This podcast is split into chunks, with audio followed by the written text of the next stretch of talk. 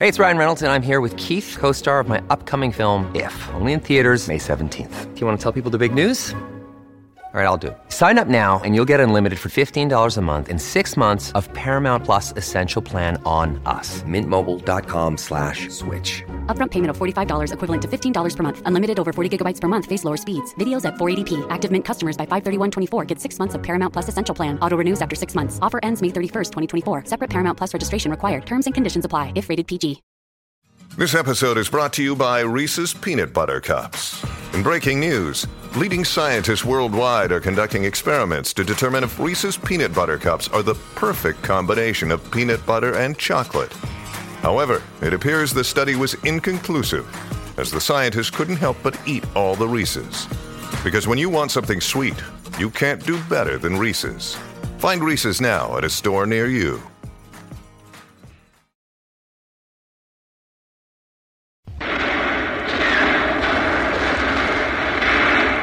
Sao Paulo, Brasil, 24 de julio de 1932.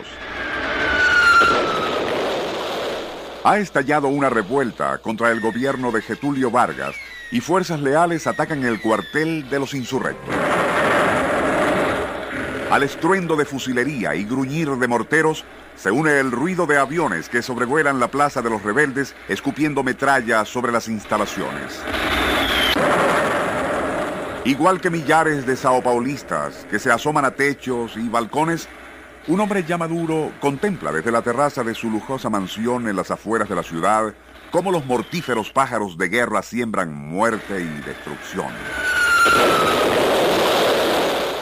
Son una macabra parodia de aquellas ligeras y graciosas naves de seda y bambú que él, Santos Dumont, había concebido tantos años atrás en otro siglo, en otra era.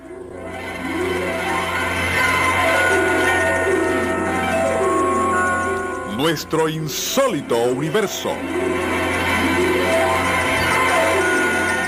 Cinco minutos recorriendo nuestro mundo sorprendente.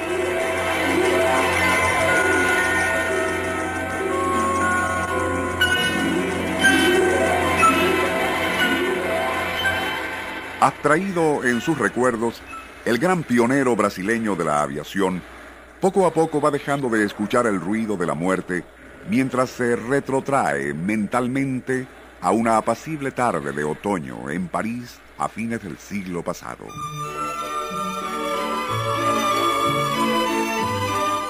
Aquel plácido atardecer de 1898, todos se dirigían al zoológico, uno de los lugares más céntricos de la ciudad, para contemplar a una especie de globo en forma de cigarro bajo el cual colgaba una cesta como de lavandera con hélice de doble aspa adosada a un motor de autotriciclo.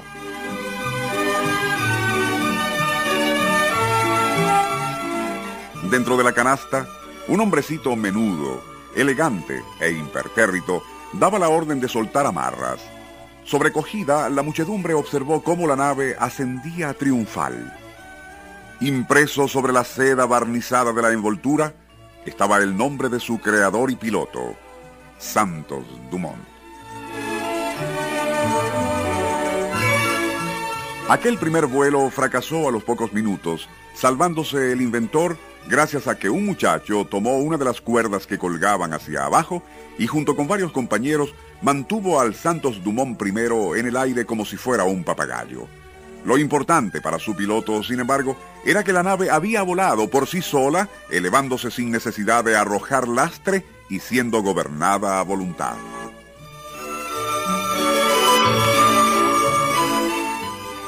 Al mismo tiempo que el audaz aeronauta Santos Dumont, convertido en el personaje más famoso de Francia, planeaba construir una máquina voladora más pesada que el aire, el 17 de diciembre de 1903, los hermanos Wright realizaban en Kitty Hawk su histórico primer vuelo de 21 segundos. En 1906, solo tres años más tarde, Santos Dumont hizo el suyo en un aparato que era híbrido de avión y dirigible. En 1909, Dumont fabricó el primer Demoiselle o Mosca Dragón, un bellísimo monoplano construido con tela de seda y bambú, verdadero prototipo del avión ligero moderno. Aquel mismo año y volando muy bajo, se cubrió de gloria al establecer un nuevo récord de velocidad, alcanzando 95 kilómetros por hora. Algo asombroso si se toma en cuenta que el primer vuelo de los hermanos Wright había tenido lugar solo seis años antes. De allí en adelante, el progreso fue vertiginoso y pocos años después Dumont vio apesadumbrado cómo aquel frágil y delicado aparato que había concebido se convertía en mortífera máquina de guerra, algo que le hizo recluirse en su villa de París, presa de profundas depresiones, hasta que en 1928 regresó al Brasil.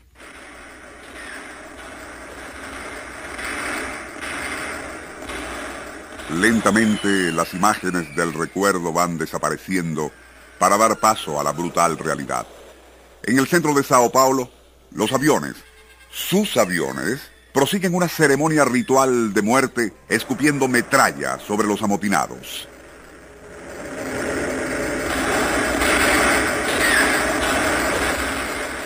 Es demasiado. Lleno de congoja, Dumont regresa al penumbroso interior de su lujosa villa y cerrando los ventanales para ahogar el ruido del combate, se sirve un fino coñac, apurándolo de un trago. Cuidadosamente se quita la corbata de seda y con ella en la mano abandona el salón. Minutos después, un ballet le encontrará ahorcado con esa corbata en el baño de su alcoba. Afuera, gracias a los aviones de combate, la revuelta ha sido dominada.